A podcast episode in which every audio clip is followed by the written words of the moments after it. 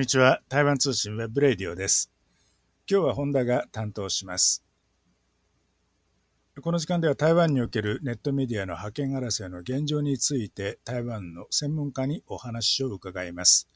今日はその2回目です。お話を聞かせてくださるのは天主教輔仁大学新聞伝播系ニュースメディア学科の林光益副教授です。林先生は台湾の大学を卒業された後、東京の立教大学の社会学研究所で修士号と博士号を取得されました。現在は天主教法人大学新聞電波系ニュースメディア学科で教壇に立っておられます。それでは早速林先生のお話をお聞きください。インタビュアーは本田と早田武文さんです。あのさっきおっしゃっていた台湾の社会その非常にあの実証主義的だと、うん。まあ、あるある種の合理的なっうん。ていうふうな感覚でもできると思うんですけど、そういう社会でそのメディアに対するリテラシーっていうのがやっぱりその日本でもあの常にこうリメディアリテラシーっていうのは問題としてうん。出てきますけど、うん。ご覧になって台湾社会のそのメディアに対するリテラシー、うん。あるいはネットに対するリテラシーっていうのはうん。今どんな感じだと思われますか？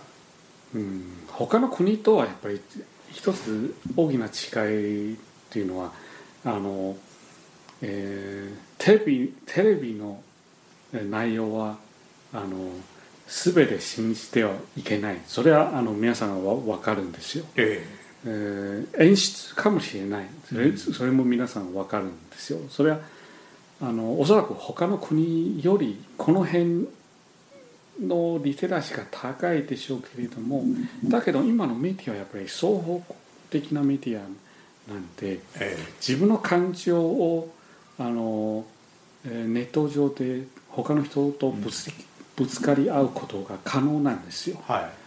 だだからその、まあ、リテラシーなんかなんかいらないじゃないか。ぶつぶつかり合えばそのぶつかり合う時に何か問題がなければあるいは、えー裁判にならなければそれはそれでいい。で大したリテラシー持ってないと思いますね、うん。やっぱり今のメディア状況は昔とは随分違うんですよ。あれは嘘あれは嘘。で済むわけえーで済むものではないです。むしろ、そうこのトピック自体がいかにあの、えー議論しながらあるいは自分の、え自分の感情を他の人にぶつかぶつかって、えーそれで何かあの、えー法律的な問題がなければどんどんどんどん喋っていくっていうことになってるんです。喋ること自体は面ですね、えー認識そのものい今やっぱり皆さんが喋る時代だと思いますけど、しかもテレビを見てまたあのソーシャルメディアで、えーこれについて喋るじょそのその習慣はすごく皆さんがあると思いますよ、だから今の時代は単に見るっていうのではないですね見るリテラシーとあの対その見てまた発信するリテラシーとはまた別物だと思うんです、でやっぱりますます動物化ですよ、うん。うん。理性的な対話は難しい。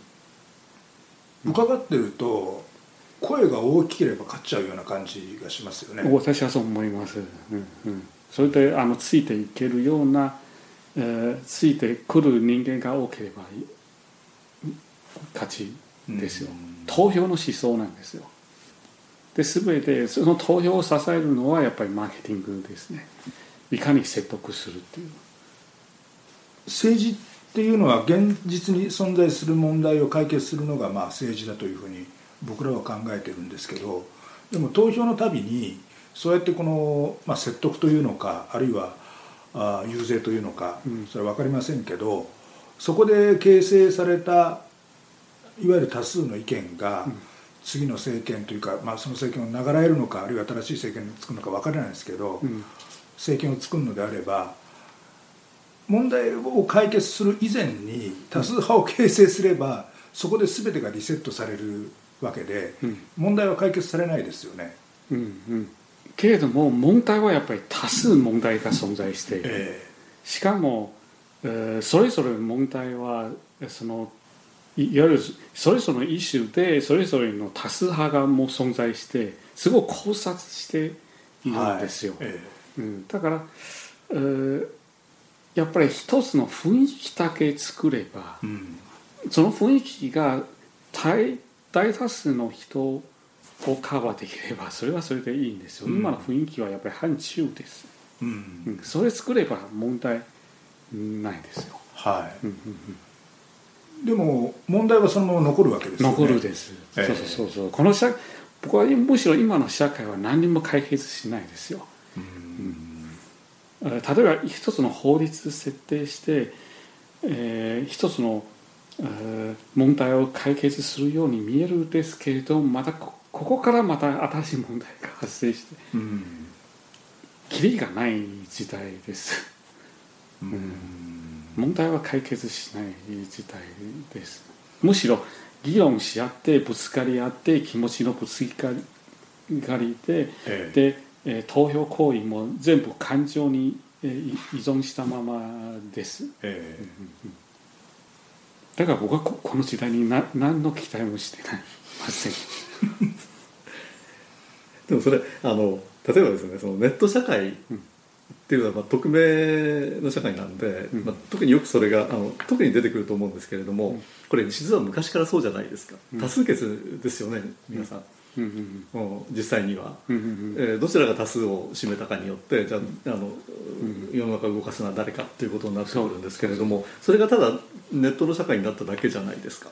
うん。多数決は多数決だから、うんあのまあ、むしろ民主主義というふうに言ってもいいということにはなりませんか、だけど、えーネット社会と昔の社会と一番大きな違いは、うん。その感情の可視化です、可視化、うん。うん。見えることになってるんですよ、それをまたその可視化ことによってまた AI、あるいはえーいわゆる空気を読めるわけ、はっきり読めるわけですよ、それがそれを読めることによってまた一つ一つの幕を作れば一つの雰囲気あるいは風潮あるいは、えーいわゆる空気も作れるわけですよ。でそれをそれを半数をカバーできれば、まあ、政権取得。だから政策そのもの自体は本当に重要ではないですよ。ああ。ああその雰囲気。うんに集中してで実際実質的なものが何もうん議論されてないという、私は思います、うん。うんうん。でそれは決して民主主義ということではないと。私は思います。民主主義ではないです。い以前こ古典的な民主主義ではないですね、でもそれも新しい民主主義の形とは言えないですか？えで言えます。言えますう。だから今むしろ、えー過渡期だと思います。過渡期。そうそうそうそう。えーだから僕はさっき、その東えー博之の論考を、出してその日本人のそのサブカルチャーの、えー哲学者、が決してその中国をそのフォローするっていうのはする意味ないじゃないですか。だだけど彼が中国のその支配体,、えー体制を、うんあのまあ出してあの要するにその動物的な空間はあなたは何をやっても、まあ、法律ん違反人を殺さなければそれはそれでいいと皆さん動物ですから。だけど一つ超越的な存在がえーやっぱり必要であってそれ彼なりのあの中国なりのうん民主主義であって。で他の国はまあやっぱり以前その古典的な民主主義から、まあ、上がってきた、プロセスなんで、うん、やっぱり昔の民主主義にあの、まあ、ある意味で制限されているんじゃないかなと僕は思うんですけど。うん。でもその民主主義ということであれば古典的な民主主義で、まあ、確かに制約はあるかもしれないけれどもそのネットの社会になった時にその制約というのがともよく分からなくなってで動物的なものだけ残るということになりますよね。そうするとじゃあ一つ超超越的なものがあった方がいいんじゃないかっていう論議になりませんか、うん、あまさに中国はそれを形成した形成したわけですね。で、まあ、一般的にそのいわゆるその民主主義社会が中国を批判するときにはこうした超越的なものはよくないんだという論議になってますよね。でも必ずしもそういうことではないということなんでしょうかね。うん、そうですね。だけどやっぱり通説はあの今の古典的な民主主義ですから。じゃあその古典的なものがそのネットが、まあ、さらに発展した時に、じゃあそれでいずっとそれを続けていくことができるのか制約っていうのが、あのまあ、外れた時にどうなるのかということはちょっとよくわからないそうそうってことですかね。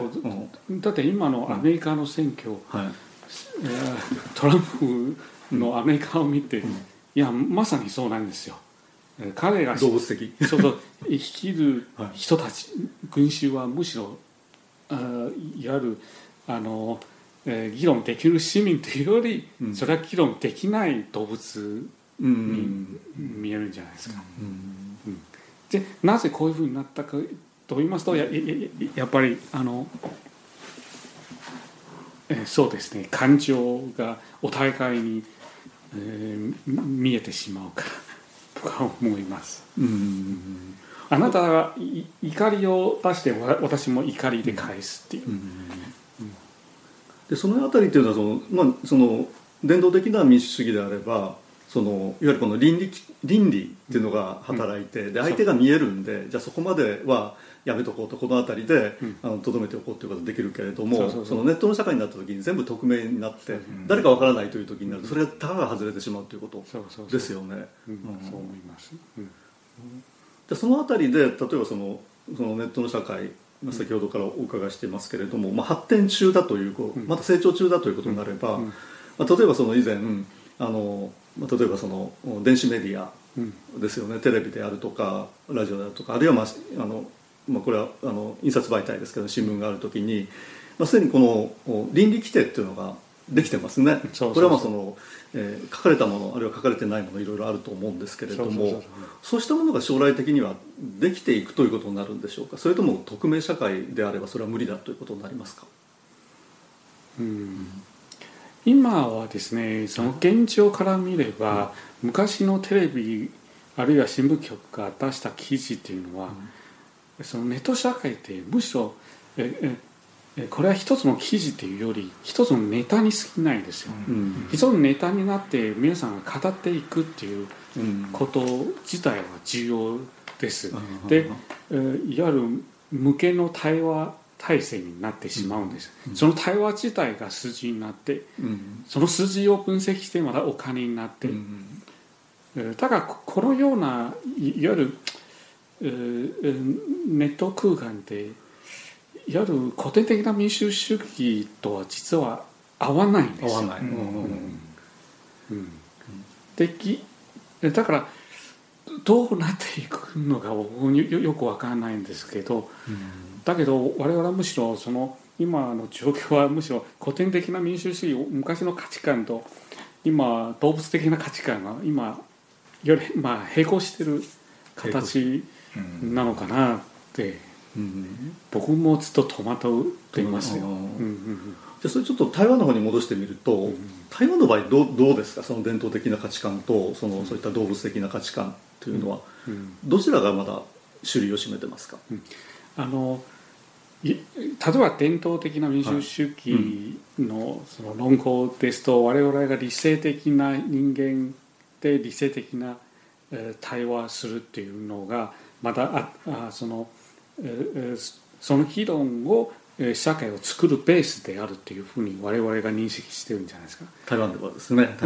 そうそう私もそう思います、はいはいはい、ほほとんどの知識人、うんうん、あるいはあの、えー、学者さんはそう思ってるでしょうけど、うん、だけど現実はそうではないです、うん、うん、伝統的な民主主義っていうのは、そもそも台湾にあったんですか？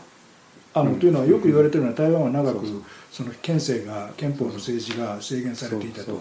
ようやく民主主義が始まったんだというのが一応お話ですよね。となってくると台湾にその伝統的な西洋型の民主主義がもともとじゃあ根付いていたのか、うん。それが機能していたのかであるいはそれ機能するようになったのか、うん。その辺についてのその検証っていうのはうんないような感じがするん。です。そうそうそう私もそう思いますまさにそうなん。ですよだからこの話話はやっぱりいろん。な矛盾が出てき,、えーきますあの、私は、まあ、いわゆる学者さん。の世界では、まあ、あるあるいは今のあの、えー政府関係者がえーもちろん、えー彼らの建前は、えーその古典的な民主主義を前にしてうんそれを、えー向かっているんですよ。例えばあの zon 天を、えー閉鎖させるということは一つの民主主義的なプロセスによってそれ,、えーそれを閉鎖するっていう形にはいい要するに一つの民主主義な形であの閉鎖することを決めた。テレビ局ですよね。そうそうそうそうそう、やっぱり表はそうなんですよ、うん。だけどこの社会は完全に表ではないです、うんそうそうそう。だからその表の中にいろんな、まあ、裏あるいはいろんな操作が入ってしまって、あるいはあの人間の感情を煽煽ったりしてそのあ煽った煽った感情をまたあのその決定を影響したりとかいいろんなものが常に発生してるんですよ。そうですね。ややこの20年30年間我々の民主化はやっぱりそれを目指しているんですよ。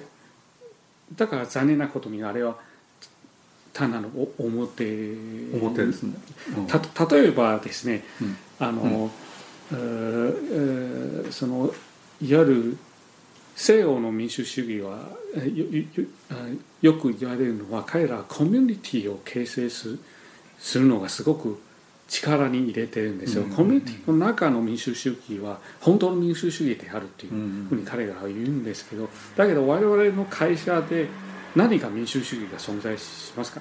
全く存在しないですよ。我々そのえー会社の中であるいは 僕が勤めてるえー学校の中で本当は民主主義的なプロセスは実践されているのかそれは私はちっとも思わないです、うん。うん。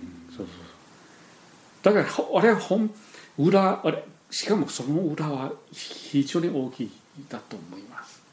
ちょちょっとさっきのところなんですけれどもそのやっぱりそのす例えば年齢的に言っても例えばその、まあ、あの林先生の、まあ、世代っていうのは、うん。まあ、割と大人じゃないですか、うん。で大人の世代っていうのはまだその、まあ、いわゆるその古典的な民主主義っていうのがあったんだけれども、それがその生まれた時からネットがある社会で育ってきてる、うんまあ、若い人たちというのはやっぱりこの民主主義に対するうん考え方っていうのはかなり違うんじゃないかと思うんですよね。ささっきあの、ね先生がおっしゃってたような、うん。むしろこの動物的なところにどうしても行きがちだということで、その辺の世代のこのぶつかり合いっていうのがちょうどこう起きてる時のなのかなというふうに思うんですけれども、そうそう。どうでどうでしょうか？そうそうそうそう、うん。これはいいいい質問ですね。あの、あの今の世世代はですね、やっぱり、えーネット上で空気を読むのが、あの、えー自分のいいわゆる民主主義に対する想像は形成してしまうんですね。うん。うーん例えば若者はほとんど反抗嫌いなんですよ。韓国よ、うん。はい。韓国教、うん、あの国民党の候補ですね。そうそうそうそう。そう。あの総督候補だった韓国。そうそう、あえーなぜかと言いますとあの、えーえーいつも見てるいわゆる同温層、えー同音層って同いうね。同音層同じような考え方を持つ人たち。しかもこの層は分厚いんですよ、うん。でこの同音層は単単なるあ皆さんお同じものえーだけではなくてしかも中においてもいろんな大衆文化の再生産がずっと中で、うんあるいはサブカルチャーの再生がずっと中で再生産していくんですね。そんなそういう、えー文化的な需要がまた自分の政治意識を形成していくんですよ。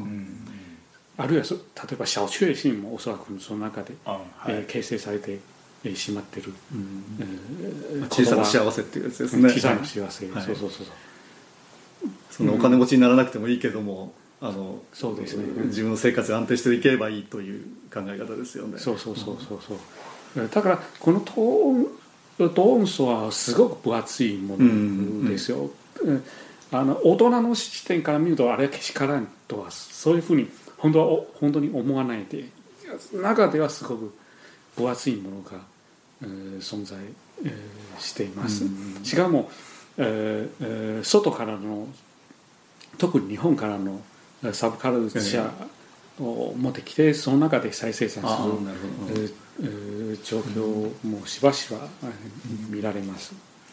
その一般的なその大人の社会であれば例えばそういったそのネットの情報であるとか、まあ、いろいろそのメディアの情報っていうのは、まあ、一旦見て、で疑いますよね。これ本当かどうかっていう,、そうそう。で本当かどうかを疑った時には例えばその,、えーほその本人に聞くであ聞くとかですね、まあ、いろんなその、えーそれをこう正しいかどうかっていう判断する別の方法があるんだけども、その世代っていうのはもうネットの中で完結していてでネットの中で、まあ、つまり同じような意識考え方を持ってる人たちの意見しか聞かないということになると、より動物的になるということですかね。客観性が客観的なものがななくなってしまうということになるんでしょうかね。彼らがいいい依存しているのは決して事実ではないです。うんうんうん。そうそうそう。うんうんうん。そうそうそう。とてもあのバーチャルなものですよ。ねバーチャル的なものを我々はあれは嘘であるというふうに、えーえーよくそういうふうに思うんですけど実はあのリアリティですよ、彼らはその雰囲気の中でん。リアリティのものを、えー 体の中に染み込まれるんわけです、彼らにとってこれは事実で,、ですよ、でもそれは実はバーチャルなんだけれども、うん。それ事実と思うということですね、どう受け止める。です、ううん。ん。うん。そう。だからそこにやっぱりこう政治的な操作がやりやすくなるっていう。やりやすいですこにうまい操作がうまい人がそこに入り込みやすくなる、で多数を獲得していくという、まあ、そういったパターンになってくるわけですね。そうそうそうそう。だけど昔、お我々の世代はやっぱり依存している情報はやっぱりニュースとか、うん。そのニュースは我々はお金を払って、はいはいえーえー買ったその質の高い記事なんですよ、うんうんうん。でもはい。今ほとんどタダになってしまうそうですね、はい。から、そのタダのその浮いたおお金はどこからあの、えーえー来てしまうのかほとんどそのえー政治政治経済の力がうん入ってそれに翻弄されているのではないか。でそのあたりにそのワンチューンですよねそのネットアーミーの存在がますますその大きくなってくるという、まあそういった背景があるわけですね。そうですね、そうそうそうそう。で、ワンチュンは、えーそれはアーミーというふうに我々、あのよく言うんですけど、はい本当は実は彼らはただ新しい時代のオピンオピニオンリーダーオピニオンで、そうそうそう。だけど彼らは記事を作らないんですね。で事実に基づいてちゃんとえーした検証のプロセスを踏まえるわけではないんですね。これはメディアだとまあ常識的にちゃんと裏を取るとかですね。それが事実であるかどうかっていうのまああの間違える場合もあるけども、ん。そういった作業をやりますけども、うんそういったそのネット上に流れている情報の中にはそれがとそういった作業が行われていない情報ってたくさんあるということですよね。そうそうそうそうそうで今の若い人たちが一番心配しているのは、彼らはあの例えば田舎を連れていて、うん彼らは田舎の年寄りとは対話は全くできないことになっているんですよ。あそうですか。ね、できないですよ台湾でですか？台湾、うんうん大半ですよ大半です。それどういどういう状況ですか？ちょっと想像がつかないんですけど、あの僕はあの、うん。えー社区营造あれは、えーコミュニティえっとコミュニティデザインソーシャルえコミュニティデザインはい。の、ううえー授業を前やってたんですね。でやっぱり田舎だとあみんな語をしゃべる老人が結構お多いんじゃないですか、はい。で当然彼らはみんな語ある程度できるでしょうけどうん。喋、らないんですね。うん。で喋ってくれないですね。で接し方もよくわからないですね、うん。全くなんか昔はそんなに差が今本当教育本当教育よく皆さん言うんですけど、まあ、その台湾的な文化であるとか言語であるとかっていうのをもっと学びなさいっていそううそうそう。教育そうですね。ええ。そうそうそう。だけど僕はあれ失敗だと思います、うん、だけど、んげ現現場で見てそのあの学生さんの動きもなんかなんか手足無措鈍いどうすればいいかわからない様子が。ぎこちないっていうんですかね日本語そうそうそうそう、この場にいてはどうすればいいか。すすごく衰えているんです特に台北の人うん台北の子供もそうなんです。まあ、なんかそういったことっていうのはなんとなくあの印象っていうんですかねイメージとしてあるんですけれども林先生はそれ実際に授業で学生さんたち連れてってでそういったそのコミュニティで接触するということになる。これはまあ非常にこの実感することだだと思いますね。そうそうそうだから話はまた戻りますけど、うんうん。ずっとオンラインにかかってるんですね、あのずーっと見てるという一日中ですよね。はい。うん、見てなくてもあのオンライオンライン。うん。ンしています。特にあのスマートフォンで。そうそうそうそうそう。寝てる間もずっとですよね。そうそうそうそう。でそこからどうしてもやはり離れられない離れることができないという状況になってそういるとやっぱりそれなりにこのまた別の文化ができてくるということになりますかね。そうそう。僕はやっぱりサイバー人間を育ちたくはないんですよ。人間を育ちたいですよ、うん。まあ、その先生専門がメディア、そうねそうそう。そう学ということであればやはりそういったサイバーの人間じゃなくて、うん。うんもう一つこのもうちょっとか客観性っていうんですかね。そういったものが必要だっていうこと。ですかね。うんえーせめて、うん。あのネット上で人と人とうん。ぶつかり合ってあるいはえー会うことで出会うことを少し、えー置いといてうん。あの人間と人間との、あ直接。うんそうそうそうあのバーチャルじゃなくてリアルの世界で。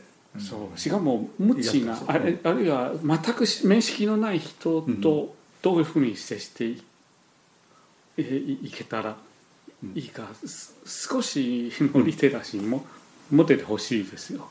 なんかそういうふうに言うとなんか老人がなんかなんか言ってるなっていうふうに思われませんか？学生さんたちから。は。確かにそうです。確かに。そうそうそう。あれは新しいものではない。こっちは新しいですよ。で新し新しいものがあの学問の世界で常に正当性を持っているんですよ、うん、全部の授業もそういう方向に行ってしまうそのやっぱりネットのうん。ネットを使ったそのメディアというこそうそうそうとですかね。そうそうそう、うん、だってコミュニケーションはそもそもね人と人間のとの対話ですよ。うんこれ一番ベースじゃないとね。でしかもその実名性ですよね。そうそう。あなたが言ってるじゃあ私が言ってるっていうことがぶつからないと、うん。うん。誰が言ってるかわからないっていうことになるとじゃあどう対応していいのかっていうのがそう。非常にこのあやふやな状況になってくるということですかね。そうですそうそうそう確かに今の大衆社会は昔、あの日本も無無縁の世界がああるでしょ？その、はい。町民あ町民以外のあのむ無縁のものが結構存在する。皆さんほとんどあなたは誰かよくわからない人たちと一緒に生活して一緒に触れ合うっていうのは、うん。やっぱり人間そのもの本来の本質じゃないかなって僕は思うんですけど、うん。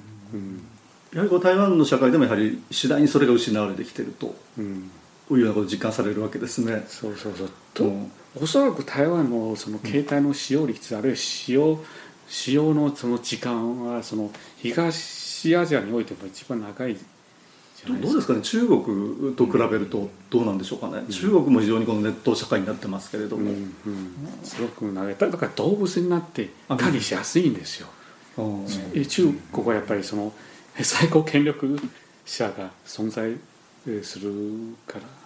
まあ、ちょっと違う状況。そうそう。でも台湾はそのコントロールするものがでもないと。うんうん。いうふうに比較していいですかね。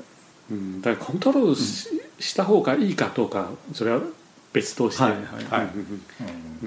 でもその台湾はそういったその例えば政治の権力を握りたいという人はそういったコントロールをしたいというふうにどうも動くそういうふうな傾向っていうのがありません。か、うん。うん。私は思います、うん。ただあの台湾の社会その古典的な民主主義云々ももちろんあるでしょうけど、うん。一応まあ多元的な社会だということを標榜していますよね、うん。でも一方でそのプラットフォームがその動物化していると、うん。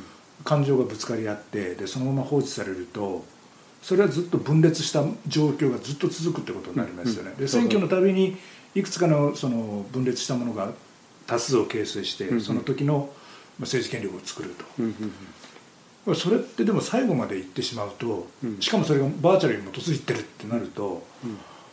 実は何もなかったってことになりませんか？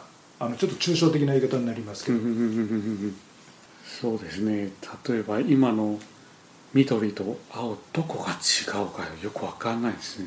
うん。だから何もなかったかもしれないですね。うん。あのデリタが言ったようにその戦争は何もなかったみたいですね。要するにあのえーミサイルの発射の映像をこれを見てああ爆発してイラクの人が死んだとかそままるで、えー何もなかったようなうん。状況じゃないかな、うんゲゲームの世界っていうんですかね、ですね。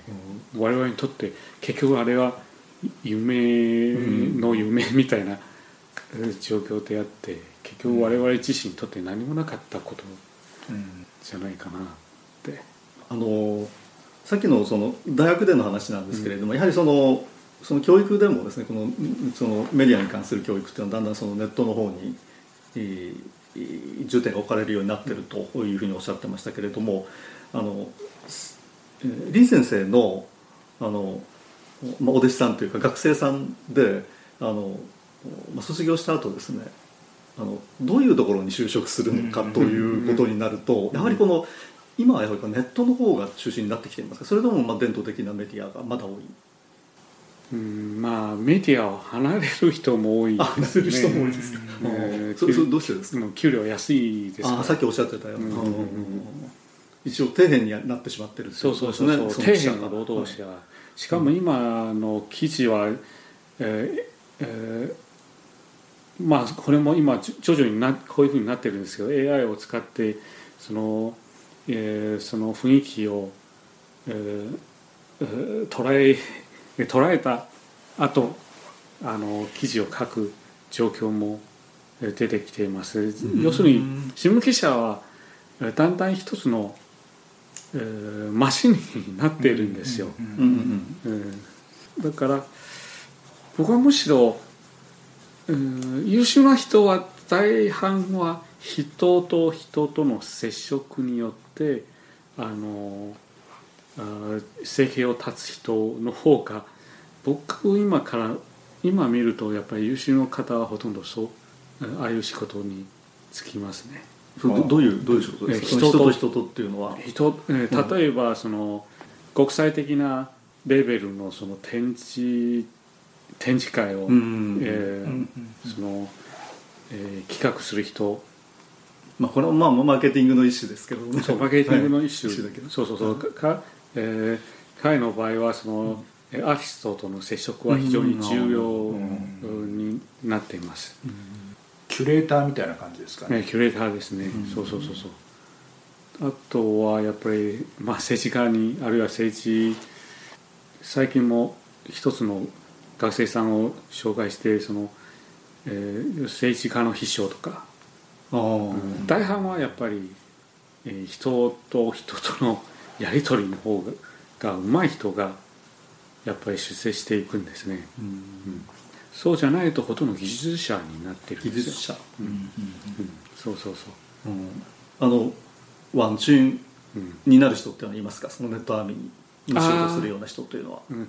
えーえーえーいますね。いますか？います。います、うんえどういうふうにどういうふうにワンチワンチになるんですか？家で受けるんですか？それともそういう広告マーケティングの会社？マーケティングですよ。マーケティング。別にマーケティングの会社に勤める。そうそうそう。ネット、えーそうそうインターネットマーケティングですかね。そうそうそう、はい。あああと政治マーケティング。あー。両方ありますね。うん。そういう会社に勤めると。会社会社。あるいはその個人で請け負って。うんケースケースバイケースで請け負うということもありますか？それは？あ会社ですね。会社、うん。従業員ですね。だけど本当はあああいうあれをやって 大体皆さん辞めていくんですよ。やめていく、うん。どれぐらいで辞めますか？大体。うん。1年もいかないと思いますね、うん。それなんか辞めた理由っていうのは先生の方になんか教えてくれた面りしますか？白くない。面面白くな、い。いうん、そうそうそう。毎日繰り返し同じことをやる。そうそう。ネット上で毎日繰り返し繰り返し、その例えばそのお何か発表したものに対して、えーいろんなこの反応があったらそれにまた反応するっていうことですからこれずっとそれの繰り返しということですかそうそうそう。あね。れはうん。ほああれも底辺な仕事ですよ、うん。そうそうそう。収入ってどうなんですか？しかもそんなにあの技術はいらないです、あ技術いらない、大体はミーティングして、まあえーどういう戦略で、えーえー返事するか、まあ、会議して、まあまあ、ずっとやっていく。しかも時間が長いんですよ。うん。深夜とか、まあ、い夜もあのずっとオンラインしたままじゃないとね、でもそういったそのワンチュンの場合ワンチュンの中でもその要するにプロプロのワンチュンですね。そのあの要するに職業としてのワンチュンと、あ先ほど先生おっしゃってたいわゆるその、えー、し志願軍ですか？義勇軍、うんとはちやっぱちょちょっと違う、うんうんうんうん。あの種類ですね。この2つがあるというふうに考えていいわけですね。そのワンチュンの中には。うんうん私はそう思います、うん。だけどさっきも言ったように、えーいわゆるオピニオンリーダーうんうん。とああいう義勇軍の間に、あある程度のつながりがなければならないですよ。うん。だから常にフォローしてあるいはトピックを作って自分のフォロワーを、えーえーフォローを、えー育てていかなくてはならないですね、それはまあネット上でですよね。それとあの増やすそうそうそう。そうその辺が技術ということになるんですかね。うん。多分技術のレベルはそんなに高くはないでしょう、もう一つの傾向があるんですよ、えー彼らはやっぱりいくつかのうん。アカウント、ああそうそう、はいはい。アカウントはそれはもちろん皆さんを、えー多分皆さんはえー知ってるでしょうけど、えー粉丝社团のいくいくつか作っているんはいですよ、あのファンファンファン。ファンクラブですね。ですかね。そうそう。でファンクラブを一つのえー例えば一つの例えば自転車。あこの自転車のサークルとかあ何の商品が出てきて、あうん。今今の傾向はどういう傾向で少しあの育てていかなくてはならないですね。はい。で、うんい一定の時間を育てて人を集めればまたあの政治的なものをまた入ってうんうんああえー来てるんですね。じゃあ常に政治的な話だけするわけではなくてではないまあそういったそのなんていうんですかね耕しておかなきゃいけないそうそうそうそう、ですね。うん。そうそうそうそうで林先生のそのまあ学生さんの中にはそういったその職業としてそういったそのワンチュンになる人もいればあの当然その義勇軍になる方もいるんですよね。えー熱狂的なファンじゃないと義勇軍にはならないんですよ。それはまたちょっと別の世界ですね。あのうんプロの世界とちょっと違う世界。ち違いますね。うんプロの世界はおそらくあの、まあ、いわゆるそのお客さんがどこでもいいわけですよね。どの政党あるいはどの候補者でもいいと。そうそうであの要するにプロとして、あのマーケティングをしてあげるという形。そうそうそうそう。でううちの学生さんはやっぱり、えージャーナリズムを、えーやってきているもんですから、はいああいうのを政治冷感とは言わないですけど、あ冷ややかに。あいやあ。いやいやうん。あどうせあんなことやってるんだけどもそうそうそう。何やってるか分かってるわっていう感じですかね。うん。そうそうそう。以上、今日この時間では、天主教輔仁大学新聞伝播系の林光益副教授から、台湾におけるネットメディアの覇権争いの現状についてお話を聞いてまいりました。続きは3回目の番組をお聞きください。こちらは台湾通信 web radio です。